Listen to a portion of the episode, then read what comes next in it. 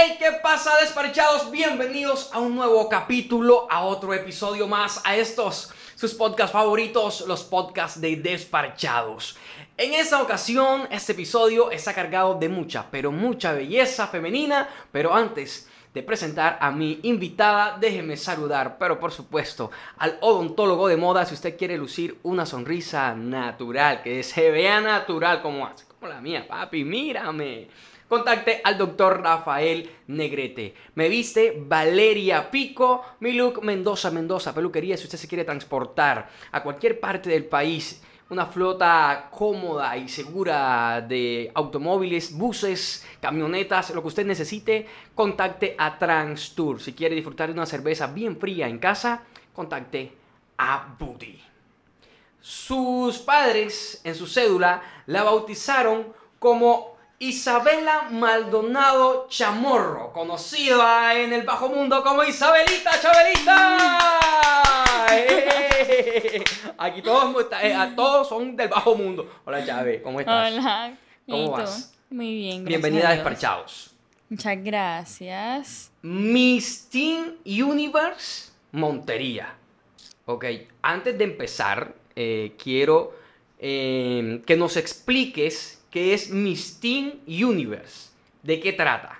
Bueno, trata es como tal el reinado juvenil más importante en Colombia y en el que varias concursantes nacionales de Colombia participamos para ver quién representa a Colombia en el Miss Teen Universe que en este año, en esta ocasión va a ser en Miami. Ah, ok, o sea que si ganas, que vas a ganar, vas para Miami. Bueno, ya yo me monto en ese bus, no sé cómo vas a hacer, pero yo quiero mi tiquete y me voy contigo para Miami. En la maleta. Eso, en lo que sea, me voy a decir sea en, ahí en, en bodega. ¿Cuántos años tienes? 16 años. 16 años. Y empezaste en el modelaje A los 11. a los 11 años. Bueno, pillen despachados porque Isabelita, bueno, que yo la conozco eh, desde que estaba muy, muy niña. eh, y es un caso muy particular, por eso está sentada y quisimos hacerle esta invitación, está sentada acá con nosotros, porque Isabela no lucía como luce ahora. Y de hecho sufría muchísimo de bullying. Y de hecho tú también, o sea, tú, tú te molestabas a sí misma, ¿no? Porque, Claro. no sé, si- o sea, podemos decirlo... No, déjame buscar las palabras indicadas. Eh, no eras tan agraciada físicamente. eh, pues estamos hablando en, en términos y concursos de belleza, pues hay que ser lo más, no sé, técnico o- No sé ni cómo decirlo, pero por ahí va la cosa.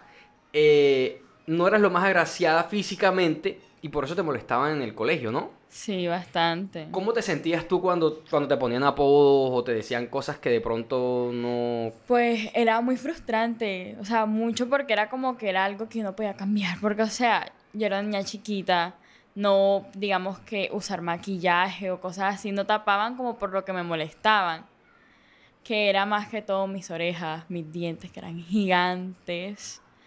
Entonces eran como cosas que no podía tapar así a simple vista, entonces me frustraba mucho y también que digamos que era como que yo me sentía mal, o sea, conmigo, yo miraba un espejo y era como que, ay, no, pero o sea, porque tengo que ser así. Y, pero con el tiempo me fui amando, me fui aceptando y ya digamos que todo ahí empezó a cambiar, pues no tanto físicamente, sino yo como persona comencé a madurar, comencé a cambiar y fue pues mucho mejor. ¿Cómo fue ese trance? O sea, siendo niña, siendo tan niña, tú decides amarte a ti misma eh, a pesar de que te molestaban, digamos, entre comillas, por tus defectos físicos. Pues fue todo, todo se lo debo a mi mamá, a mi mamá y a mi familia, que me ayudaron a aceptar, o sea, no, no solo aceptar, sino que también como que yo misma reírme, o sea, de mí, que era como que, ah, soy orejona, ah, soy orejona, ¿qué se puede hacer? Y yo misma me reía, y mamá, que hasta el día de hoy todavía me sigue diciendo así, que me dice dumbito, entonces era como una manera, o sea, me decía dumbito porque tenía las orejas grandes, pero era una manera muy linda a mí de aceptar mis orejas grandes. Y con los dientes ya me decía mi dientona. Ay, Ok. yo así como entre la burla, entre el juego, con mi familia comencé a aceptarlo y comencé a amarlo. O sea, podríamos decir que era como un bullying sano. No sé si eso sonó lo más raro de este mundo, pero yo creo que cabe el término. Era algo así. Era como, ella misma me enseñó como, hija, si eres orejona, eres orejona, ríete tú también si eres orejona, ámate así. Y ella fue la que, junto con mi familia, me ayudó a aceptarme. Y a mí cuando ya, en un momento cuando me molestaban por ser orejona, yo misma me reía, yo, yo sé, yo tengo espejo en mi casa, yo sé que soy orejona. Te empezaste a reír de tus propios defectos, por así decirlo. Ajá. Pues me imagino que eso te hizo empezar a... Te, te fuiste convirtiendo en una persona fuerte y que cuando ya las personas se iban a reír de eso, pues como ya tú te reías de eso, pues al carajo, ¿no? O sea, no me importa si tú te ríes de eso. Como, digamos, ¿a qué edad ya empezaste a aceptar esos pequeños defectos de los que las personas se reían? Fue aproximadamente entre los 13 años, por ahí ya 13, 12, 13, 14, por ahí. Como entre esa edad, sí. Porque, y también comencé a cambiar como físicamente y ya también como que iba como mejorando la situación. El desarrollo. El desarrollo, sí, la pubertad me pegó fuerte. Sí, sí, sí, sí. pero, te, pero te ves muy bien, ¿no? Pues, ahora mi team representando a, a, Montería y toda la película, yo la verdad te vi en, en pasarela y, arrolladora, ¿eh? Es una actitud mejor dicho. ¿Qué, qué, mensaje le darías tú a las personas, más que todo a los jóvenes, a, los, a, los, a las mujeres, a las niñas que de pronto se están sintiendo mal consigo mismas eh, porque les hagan bullying de pronto por algún defecto físico? Bueno, yo lo primero que les digo es como que tomen eso por lo que se burla, que no les gusta de su cuerpo y tómenlo como algo propio, que sea como algo que las identifique. Y den que sea como algo que, digamos, que te haga como, o sea, que te intenten burlar de eso y sea como imposible que se burlen de ti de eso, como que tú misma comenzaste a burlarte de eso, pues a mí eso me funcionó mucho, pensé aceptarte y ya sabes como es la realidad, o sea, digamos, eh, si, no sé, digamos, eres de pelo ondulado y no te gusta, porque he visto muchos casos. Sí, los hay. Muchísimos. Que, ah, de pelo ondulado. Y me encanta mi pelo. Y sí, estoy pelucado, estoy pelucado todo el tiempo. Así. Porque he visto muchas amigas que eso hasta les funciona mucho. Y ya de ahí, en ese momento en que tú te aceptes y tú mismo te aprendas a burlar de ti, no va a haber nadie que sepa burlar de ti. No va a haber nadie. O sea, por ejemplo, yo hoy en día se intentan burlar de mí y no tienen lado, no tienen por dónde cogerme para yo, para que se puedan burlar de mí. Y eso va a hacer que no te sientas mal en ningún momento. Totalmente. Y eso gana mucho, no gana muchísima confianza con eso. Y eh, bueno, también está el hecho de que uno dice defectos, pero a la hora de la verdad, pues son, son características diferentes, sí, Fran, exacto. Son características diferentes, características que, que son lo que, pues en cada persona nos diferencia eh, de los demás. Entonces es como que pues yo también soy orejón. ¿Y, qué? no, yo, y yo también como me burlo de mí mismo, uff, ahí cuando me dicen que no, que estoy espelucado. No, yo sé que estoy espelucado. Y no sé, como tú dices, tengo espejo en mi casa, ¿no? Entonces, ¿cómo pasa una niña de sufrir bullying en su colegio y, y que de hecho la molestaban o la molestan en su casa a ser reina? Eh, a estar en pasarela, a ser modelo? ¿Cómo fue eso? Pues yo comencé pues en el mundo del modelaje a los 11. Fue porque yo era una niña muy tímida. Yo era muy, muy tímida. Entonces mi mamá pues tenía un evento y era con un almacén. Y ellos decían, y yo como en ese almacén compraba mucho, y mi mamá me compraba mucha ropa ahí, como que decidieron como que vamos a meterla en la pasarela. Entonces me escogieron a mí en esa pasarela y pues mi mamá me dijo como que, hija, arriesgate, pues de pronto para que superes lo tímida que tú eres, para que cojas más confianza. Y yo me acuerdo de esa primera pasarela fue en el centro comercial nuestro.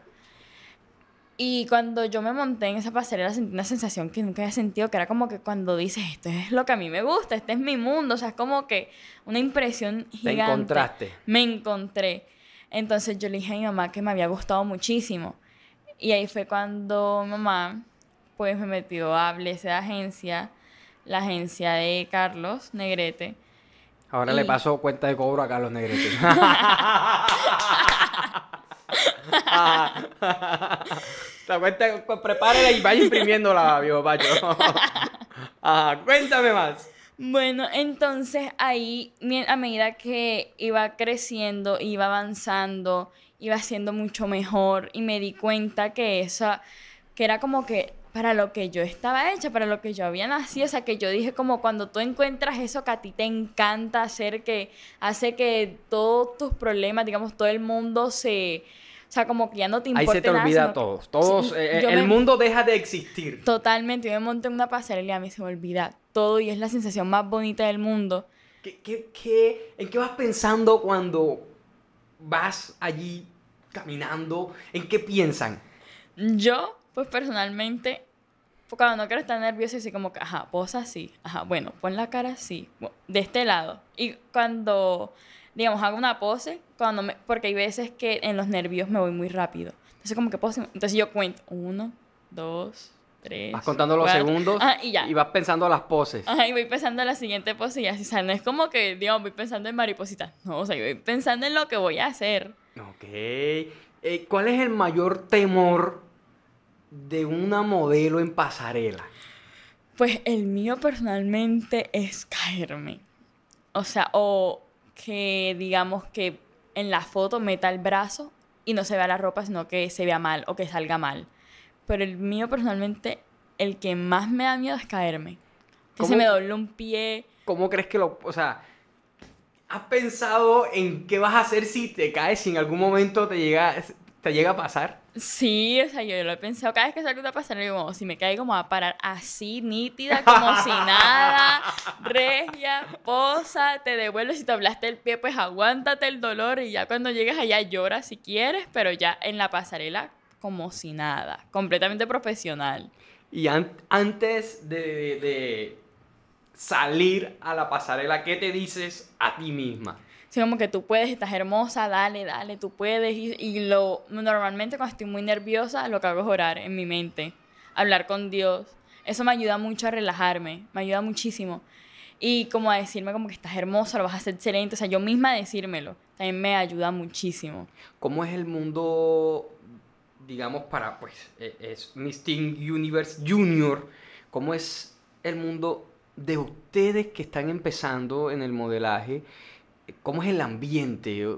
¿Es competitivo? Eh, no, porque no tengo ni idea, o sea, de, de cómo es ese, ese capítulo allí. Pues en la agencia donde estamos, nosotros todos somos una familia. Nos apoyamos entre todos, no, pues en mi caso nunca he sentido así como ese, esa competitividad entre nosotros, nunca. Digamos, en la agencia del modelaje, en el reinado también, pues digamos que con la única que va a concursar conmigo que he tenido el placer de compartir es con Georgette, que es por la que va por Córdoba. Y yo nos llevamos muy bien, o sea, nos apoyamos muchísimo. Tenemos como una relación que nos apoyamos. La una a la otra se apoya. Por ejemplo, en, a mí no se me olvida en la coronación departamental que estábamos, antes de salir, estábamos las dos súper nerviosas y las dos estábamos agarradas de la mano y las dos juntas así temblando, fue las que pudimos fue como pudimos salir porque nos apoyábamos. Es como que yo siempre, en el, tanto en el modelaje como ahora en lo del reinado, hemos tenido como esa hermandad que nos apoyamos, nos ayudamos y es súper lindo. ¿Y ahora qué te dicen tus amigos, los que te hacían bullying en el colegio? Ajá, mis team. Ah, Así me ahora sí, ah. y te piden foto y todo. Uno me pidió una foto. Sí, y ah, yo, la hipo- en fin, la hipocresía. Sí, y yo, yo me tomé la foto, yo riendo. No, pero tú, tú por dentro, ah, Ya, viste, ahora sí. ahora sí, ahora sí no me molesta. Antes era la orejona dientona. Ah, y ahora, y ahora cayéndote, me imagino. Ah. Eh, eh, tengo, tengo una pregunta em, un poquito capciosa, podríamos decir. Cuando sales a pasarela, cuando subes una sesión de fotos, ¿de quién sientes más el apoyo y de quién sientes más críticas? ¿Más de hombres o más de mujeres? Porque es que yo creo que para nadie es un secreto el hecho de que las que más se tiran entre sí son entre mujeres. Y yo sé que muchos van a decir que no, que pa, pero sabemos que es así. O sea, ¿de, de quién recibes más apoyo? Eh, más apoyo de los hombres. Me ha pasado mucho que de los hombres y de las mujeres ¿Sí ven? he recibido muchísimas críticas hasta de amiga- amigas. Y se dice que, ay, pero en esa foto mm, no te favorece. O sea, te ves la verdad como... Me acuerdo que en una foto que yo monté, que había sido de una clase, y nos tomamos una foto. Ay, pero en esa foto es gordita. Así, y yo con... Y yo soy muy de tener amigos hombres, o sea, ando con todos mis amigos que son la mayoría hombres y todos son como que te ves hermosa, preciosa, divina, así. Y mis y amigas eran como, te ves como gordita y yo. Buscándote como, como... Ajá, que pero tienes fotos mejores, esa no te favorece. Y tú montaste esa foto y yo, Te llegan muchos comentarios de ese tipo. sí. O sea, son... Es que no es paja lo que les estoy diciendo. Fíjense que lo, lo está diciendo una misma mujer. Entonces, aquí es donde cabe la pregunta. O sea, ¿por qué? es muy ¿Por, triste. por qué, por qué crees que sucede? Pues la verdad yo siento que muchas veces como las, mu- las mujeres, hay unas que son muy inseguras, intentan reflejar sus inseguridades en otras. Siento que a veces puede pasar eso. No en todos los casos.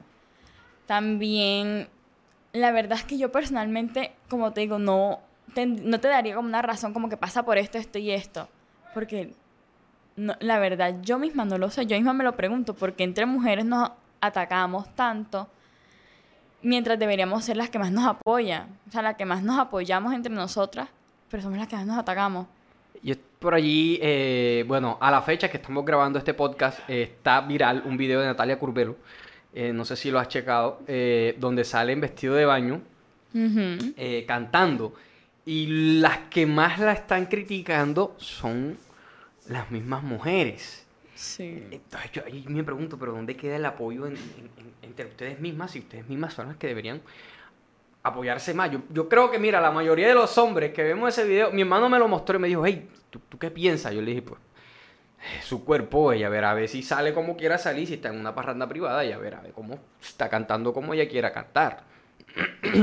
es mi, mi, mi opinión, mi, mi punto de vista. Te pregunto, tú que tienes más amigos hombres que, que- que mujeres, ¿sí existe la relación de amistad verdadera entre hombre y mujer de amistad? Completamente, sí existe, o sea, de verdad que sí existe. Yo tengo, o muchos amigos hombres y tito, o sea, son toditos como mis hermanos y me protegen como si fuera su hermana chiquita.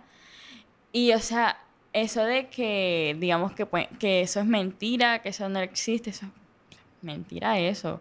Porque las relaciones entre mujeres y hombres, o sea, amistad, existen completamente y me, en mi opinión son las más bonitas. Son las amistades como más fuertes. Por ahí dice un dicho, ¿cómo que dice dicho, Pacho? Que las, las amigas son como qué? ¿Cómo que, cómo que las Como las gallinas del patio de la casa. Una gallina de mascota. El que las Por ahí dice un dicho y que las amigas son como tener una gallina de mascota. Puedes quererla mucho. Que puedes quererla mucho, pero algún día te la terminas comiendo. Dicen por ahí, dice un dicho. ¿Usted qué dice, compadre Carlos? Compadre Carlos, dice un dicho que las amigas son como tener una gallina de mascota. Que le, puede- le puedes tener mucho cariño, pero algún día te la terminas comiendo. ¿Usted qué cree? O cagando. ¿Tú qué dices, Isa? Pues, ay, sí, yo no sé, nunca me ha pasado así como que con un amigo, no, o sea, nunca. Siempre ha sido como que mis amigos, como que la amistad ya está ahí. O sea, nunca me ha pasado como que con mis amigos que se me, que me digan como que, que para otra cosa o que les gusta algo así. La verdad es que no, o sea, por ejemplo, mi mejor amigo es mi amigo desde hace años, años, desde que estamos en el colegio, chiquitos, años. Y, o sea, nunca ha pasado una amistad, nunca.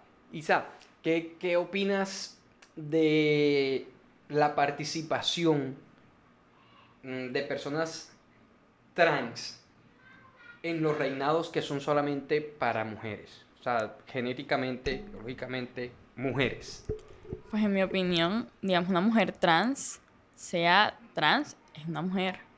Y tiene todo el derecho a participar en un, rein- en un concurso de belleza, en un reinado femenino. Porque es una mujer. Porque si ya se hizo su transición y digamos que todo, porque hay un gran papeleo legal y ya legalmente es una mujer. Aunque muchos digan, no, pero es que antes era un hombre, es una mujer. Y en mi opinión, muchas veces las mujeres trans son hasta, o sea, son hasta mejores tanto en pasarela, en fotos, son como más, o sea, como tienen más actitud que hasta las mismas mujeres.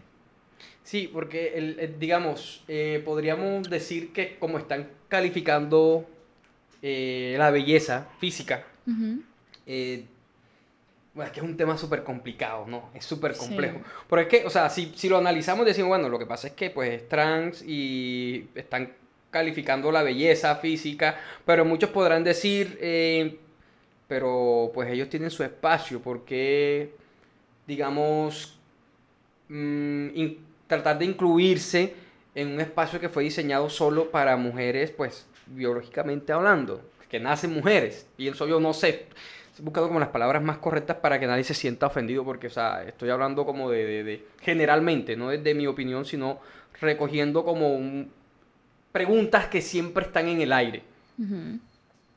En definitiva, tú te quedas con la opinión de que puede participar sin ningún problema.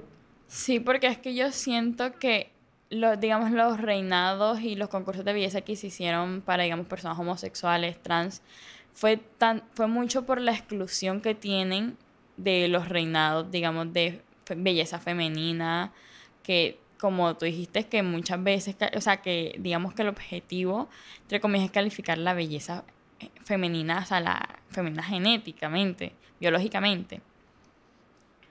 Y, pero es que yo siento que para qué tenemos que dividir como tanto esos mundos si digamos un reina de belleza de mujeres, una mujer trans que al fin y al cabo como te dije es una mujer, antes era un hombre pero ya es una mujer, porque tienen que digamos que separar todo eso para que complicarnos tanto, me parece a mí, en mi opinión, que tampoco creo que se ofenda a nadie, pues... Sí, es tu opinión y es respetable. Si usted piensa diferente, déjenos aquí en los comentarios su opinión con mucho respeto porque ya saben que nosotros tenemos un community manager bien ácido cuando se ponen groseros. Él responde grosero y de hecho elimina comentarios y todo. Y aquellos que, que comentan chévere, pues nuestro community manager responde chévere. Así es aquí en Desparchados. Así es aquí, ustedes ya lo saben. Que se forme el debate, pero sanamente. Chávez, ¿para qué te ha servido el modelaje? a tomar muchísima disciplina, mucha disciplina, porque es como que, digamos, nuestras clases de modelaje son todos los sábados en la mañana. Digamos, yo antes, levantarse un sábado en la mañana, pero yo todos los sábados en la mañana estoy feliz levantándome para irme a mis clases de modelaje. Como a uno le da como mucha eh, disciplina. Pues obviamente si es algo que te gusta también eso no solamente te ayuda, digamos, para ser modelos, te ayuda para la vida. O sea, como dice el director de la agencia, no estamos formando simplemente modelos, sino estamos formando personas para la vida. Porque ahí no solamente es como que te enseñan a modelar y ya, es como que te enseñan, eh, digamos, etiqueta en la mesa. En una, en una entrevista, en, digamos, eh, en una entrevista de trabajo, cosas así como comportarte. Y, o sea, muchas cosas más. No es solamente como eso de ser modelo y ya, sino que te ayuda para la vida. Sencillamente, digamos que también yo era muy encorvada. También muchas amigas las metieron en modelaje porque eran muy encorvadas, les ayuda a uno estar más recta. Encorvada es cuando caminan con jorobita. Sí, encorvada, sí. mm, me- me- no sacando pecho, sino metiéndolo. Ajá, Encorvada. Está bueno ese término. Entonces, eso te ayuda a caminar más recto, digamos, a saber cómo comportarte en ciertas situaciones más elegantes. Y así es como que no es solamente eso de Son, párate. ense- son enseñanzas que te van a quedar para toda la vida. Exacto, es algo que a ti te queda para toda la vida. Para toda la vida y te sirve para absolutamente todo. Todo en la vida. Oye, eh, hay un debate que siempre se da con el tema de, de, de los reinados. Porque mucha gente dice, no, lo que pasa es que eh, se sigue viendo a la mujer como un objeto sexual y como, o sea, que, que están comercializando, eh, digamos, la imagen de la mujer. ¿Tú qué crees? Pues yo siento que no, en ningún momento, en ningún reinado, pues que yo haya visto, han sexualizado a una mujer. Están mostrando, digamos, en este caso en los reinados colombianos, están mostrando la belleza colombiana, la esencia de la mujer colombiana. No solamente la belleza, no solo la esencia, digamos, física, sino cómo es como persona. Están mostrando sus capacidades, inteligencia, cómo se expresa, cómo es, esa, cómo es como persona los reinados han cambiado muchísimo en los años y ya no es como simplemente se escoge a la más bonita, sino que se escoge, digamos, a una mujer que sea bonita, que sea inteligente, que tenga una personalidad pues muy linda, que sea linda con los demás, una persona que sea como cuando tú dices como que wow, o sea, carisma, me imagino, que tenga el carisma que, le llegue a la gente. mucho carisma, o sea, algo que exacto, que le llegue como a la gente. No sea como simplemente como que, ay, sí es linda, ya. No. Y también digamos que hay un mito que es como que todas las reinas de belleza son bobas. Sí. Y no, eso es imposible porque digamos, las preguntas que hacen los, en los reinados son muy de cultura general, muy, o sea, que una persona boba no podrá responder con tanta facilidad. Eh, siempre el momento de esas preguntas fue pucha, yo siempre siempre digo, en ese momento en el que formulan esas preguntas, yo digo que es inevitable no sentir algo de nervios, porque es que la gente está esperando eh, por lo que tú estás diciendo. Fíjate, yo digo que hay una acumulación de nervios allí porque está el mito de que supuestamente las modelos o las reinas o concursantes de, a reinados de belleza son bobas. Eh, entonces ya tienen como esa presión de que tienen de que deben responder de una forma eh, descrestante. O sea, ya, ya, de por sí hay ese, como que ese estigma y esa presión. Yo imagino que no es nada fácil en ese momento tranquilizarse y buscar las palabras adecuadas para responder. ¿Cómo le haces tú? Pues yo, primero, o sea, lo que intento es concentrarme mucho. O sea, como que dejar como de lado esos pensamientos y concentrarme, o sea, como que concentrarme en lo que me están preguntando y sencillamente lo que digamos que a mí me sirvió mucho es ser yo misma, o sea, responder con mi pensamiento, como de verdad yo pienso, de verdad con los conocimientos que yo tengo y siento que así sale todo mucho más natural y mucho mejor. O sea, siento que eso es como, no, yo siempre intento ser yo misma, en las respuestas, en todo que, porque así me va a salir más natural. En cambio, si digamos que digo algo así, se va a ver forzado. No creo que sea forzado, sino que se vea algo natural. No tratar de sofisticar demasiado la respuesta porque se va a ver forzado y ahí es donde creo que vienen los errores, ¿no? Exactamente. Sí, es como ahí donde vienen los principales errores. Y también digamos que sea, eso es un nervio gigante. es como un pequeño, es un nervio gigante porque también es como que una reina de belleza tiene que mostrarse siempre, por así decirlo, bien, como bien presentada. Y es como ese temor de hacer algo, decir algo, y que ya todo el mundo te caiga encima. Sí, porque nunca les perdonan nada. O sea, una caída y ya es viral. Eh, una mala respuesta y también ya es nefasto, ah, qué pelada, qué pelada hueca, qué pelada esto, qué pelada lo otro, por, o sea, ¿quién no se equivoca respondiendo mal una pregunta? O sea, eh, es normal, ¿quién no comete errores? ¿Sabes por qué estigmatizar y señalar tanto eh, a candidatas a un reinado de belleza? Pero bueno, en fin, esa es la sociedad en la que vivimos. ¿Qué le dirías a una niña que quiera ser modelo? Pues primero que, que luche por su sueño, que eso es lo principal, que se fije en su objetivo, que uno cuando lucha por algo y cuando uno se fija un objetivo, uno lo logra. O sea, que, que luche por eso, que digamos que si se va a meter en clases de modelaje, que sea juiciosa con sus clases, no solamente en la clase, no practicar, siempre estar como instruyéndose, no solamente digamos que con un instructor como tal, sino que no puede buscar tutoriales en YouTube, videos, y como que tener esa iniciativa siempre y no dejar que ningún mal comentario te afecte, que tú simplemente andes sin mirar hacia la gente, sino que mirando y fija en tus objetivos. Eso es lo que más ayuda. ¿Qué hace Isabela Maldonado ahora cuando ve esos comentarios de otras chicas donde te critican? Donde te dicen, en esa te ves gordita, eh, en esa no, no luces tan bien, tienes fotos mejores. ¿Qué piensas tú cuando lees un comentario de eso? Pues la verdad, yo soy una persona que, como te digo, yo soy con un carácter bastante fuerte. Y soy una persona que es muy difícil como de llegar a ofender o a tocar o que diga, ay, me lastimo. O sea, es algo muy difícil de llegar en mí. Entonces es como siempre que me escriben esos mensajes, yo soy como que, ah, bueno. O lo que, o sea, normalmente no los respondo. Porque yo soy como que, ¿para qué? Y yo, personalmente, lo que hago es como mirar la foto y digo, no, me veo hermosa. O sea, no me veo gorda. Yo misma comencé a decir, no me veo gorda. Me veo hermosa. Tengo fotos mejores, sí, pero esta también está bonita. ¿Qué le dirías a niñas de tu edad para que empiecen a forjar ese carácter que tú tienes para enfrentar eh, no solo ese tipo de comentarios, sino la vida eh, como la estás tomando ahora?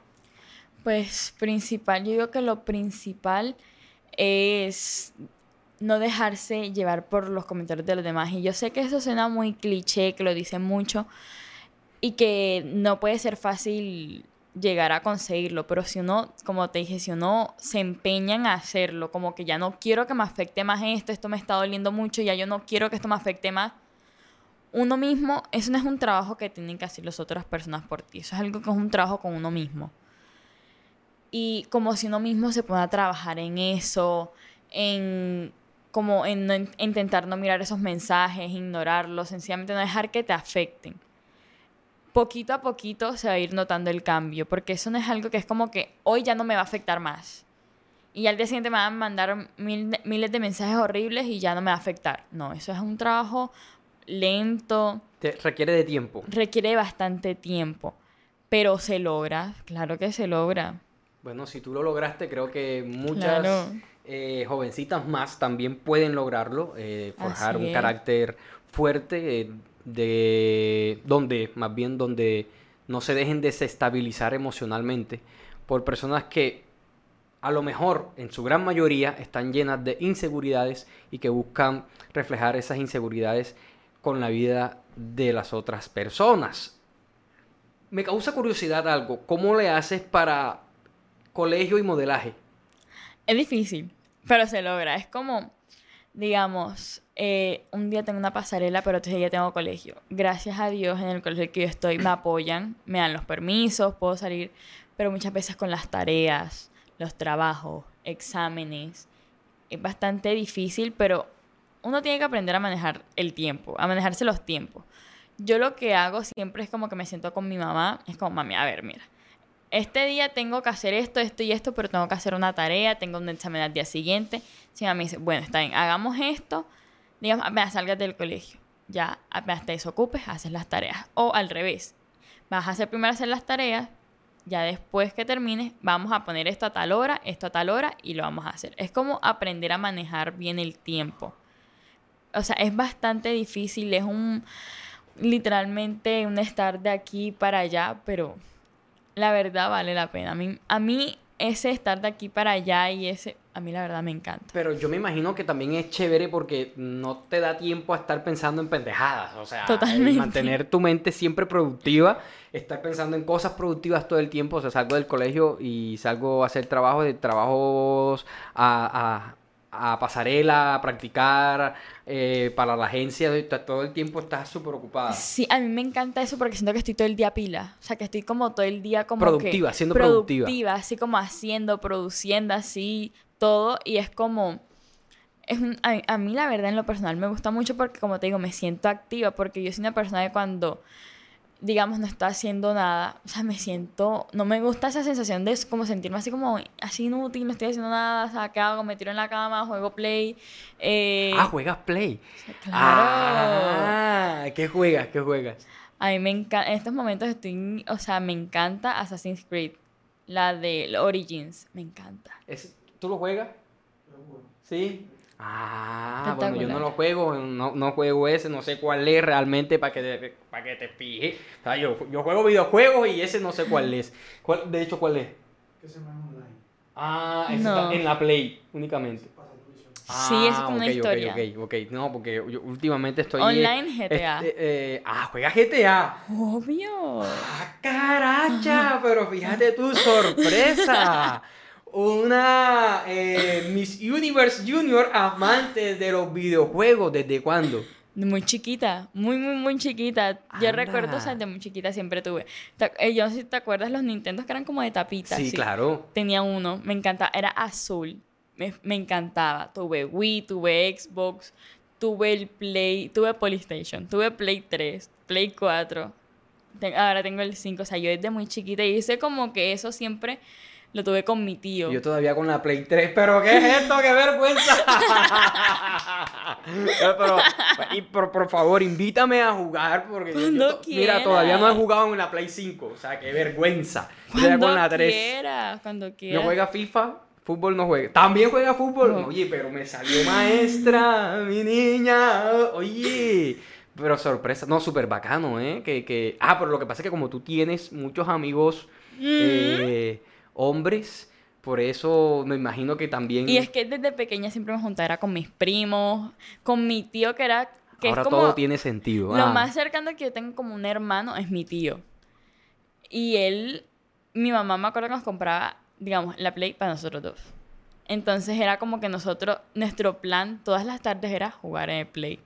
O sea, así, ese era nuestro plan y fue como desde muy pequeña me comenzó a gustar porque era como mi plan con él y era, o sea, a mí me encantaba, yo siempre lo veía jugar, siempre con mis primos, me veías a mí, o sea, mis primos ya grandísimos, yo chiquitica, ahí, Esperando turno, esperando, esperando turno. el turno y me ponía brava, y me ponía el, que, brava. el que haga el gol sale y está- ahí estaba tú esperando el turno. No, y, cuando me, y me acuerdo de cuando no me querían prestar el play, yo iba corriendo donde mi abuela, la donde mamá, No me, dejan no me quieren prestar. Y mi mamá, ajá, hazme el favor. Esparpaban a todo el mundo y te dejaban jugar. Y, mi, y allá mis primos y mi tío, pero yo con, y yo con el control feliz, así como, Lo logré. lo logré. Los destroné. Oye, pero genial, me, me gusta eso de que eh, le deja los videojuegos porque pues es muy... Bueno, ahora es más común ya encontrar niñas que les gusten el tema de los videojuegos porque siempre era como que siempre muy ligado al tema masculino. Y a mí cuando estaba más pequeña siempre me decían, me acuerdo que un apodo que me decían mucho era marimacha, que yo era una marimacha. Porque a mí, o sea, me veía jugando play, me veías a mí, me encantaba, me veías en la esquina con mis amigos jugando fútbol descalza por allá y yo era la mejor. Obviamente yo era la mejor. Entonces a mí me decían que yo era una marimacha. Nada más porque que el fútbol era de niños, que jugar play era de niños. Y yo era como... Y a mí, como tal, las muñecas casi nunca me gustaron, sino que yo era así de jugar básquetbol, voleibol, fútbol. Me encantaba jugar fútbol. Ah, ah, eh, deportes de contacto. Sí, me acuerdo que también O sea, que tú eres jugaba... peleonera. Ay. Jugaba a, la, a boxeo con mi tío y teníamos como la, así la protección y todo. Y me dejaba mi tío y a mí en la sala y mi abuela era como, Dios mío. Entonces mi tío venía y me tiraba por allá. así, y mi abuela era como, ay, mira, cuidado, Cuidado con, la, con la niña. niña. Y cuando me veía a mí tirando a mi tío por allá, o sea, era así todo el tiempo. Pero, o sea, yo siento que es como, esa era yo, o sea, esa era mi esencia porque a mí, digamos que me decían marimacha, pero hoy en día yo me considero una, una mujer bastante femenina que digamos que tengo ciertos gustos, eh, digamos que en tanto en los deportes masculinos, muchas comidas masculinos, pero yo soy, o sea, una mujer completamente femenina, y yo me considero muy femenina. Bueno, a tal punto que ahora mismo estás representando eh, a Montería en el. Miss Uni... ¿Cómo es? Se me Miss. Teen Miss Universe Teen Universe Colombia. Colombia. Te deseo de corazón que te vaya muy, muy bien. Muchas que gracias. puedas traer la corona a- hasta acá, hasta Montería, para irte a recibir con el carro bomberos allá al aeropuerto y toda la película, pero por supuesto, de verdad que sí. Eh, me voy a despedir con esta pregunta en, después de esto que sigue. ¿A qué aspiras? ¿Qué quieres? Yo pues digamos que me pienso quedar como en este mundo de los, de los reinados, como por ahora esto es lo que me está gustando mucho. Entonces, digamos que después del Miss Teen Universe Colombia, de pronto aspiro a otros reinados, eh, o tal vez ya con mis proyectos de modelaje, digamos algo más, porque esto del reinado también ayuda como a mostrarme entre marcas, personas bastante, digamos, conocidas en el mundo de la belleza, del reinado, y también me puede impulsar mucho. Entonces puede que siga en lo de los reinados, digamos, eh, me vaya para otros reinados o cosas así, o siga con mis proyectos de modelaje, en pasarela, en la agencia, juiciosa. Pero en definitiva, en el mundo del modelaje. En definitiva, ese es el mundo que a mí más me gusta, me encanta. Bueno, te deseo de todo corazón nuevamente muchísimos éxitos y quiero que despidamos con un fuerte aplauso a Isa Maldonado Chamorro. Y quiero que sea usted quien invite a los despachados a que se suscriban, dejen su comentario, dejen su like y, com- y que compartan este podcast. Despida usted. Bueno, eh, pues los invito a Desparchados que se suscriban, que dejen muchos likes, que comenten bastante. Sus podcasts son increíbles. Yo personalmente soy una gran fan de tus podcasts, me encantan. Son muy interesantes, entonces se los recomiendo mucho. Suscríbanse, dejen muchos likes. Nos vemos en un próximo episodio.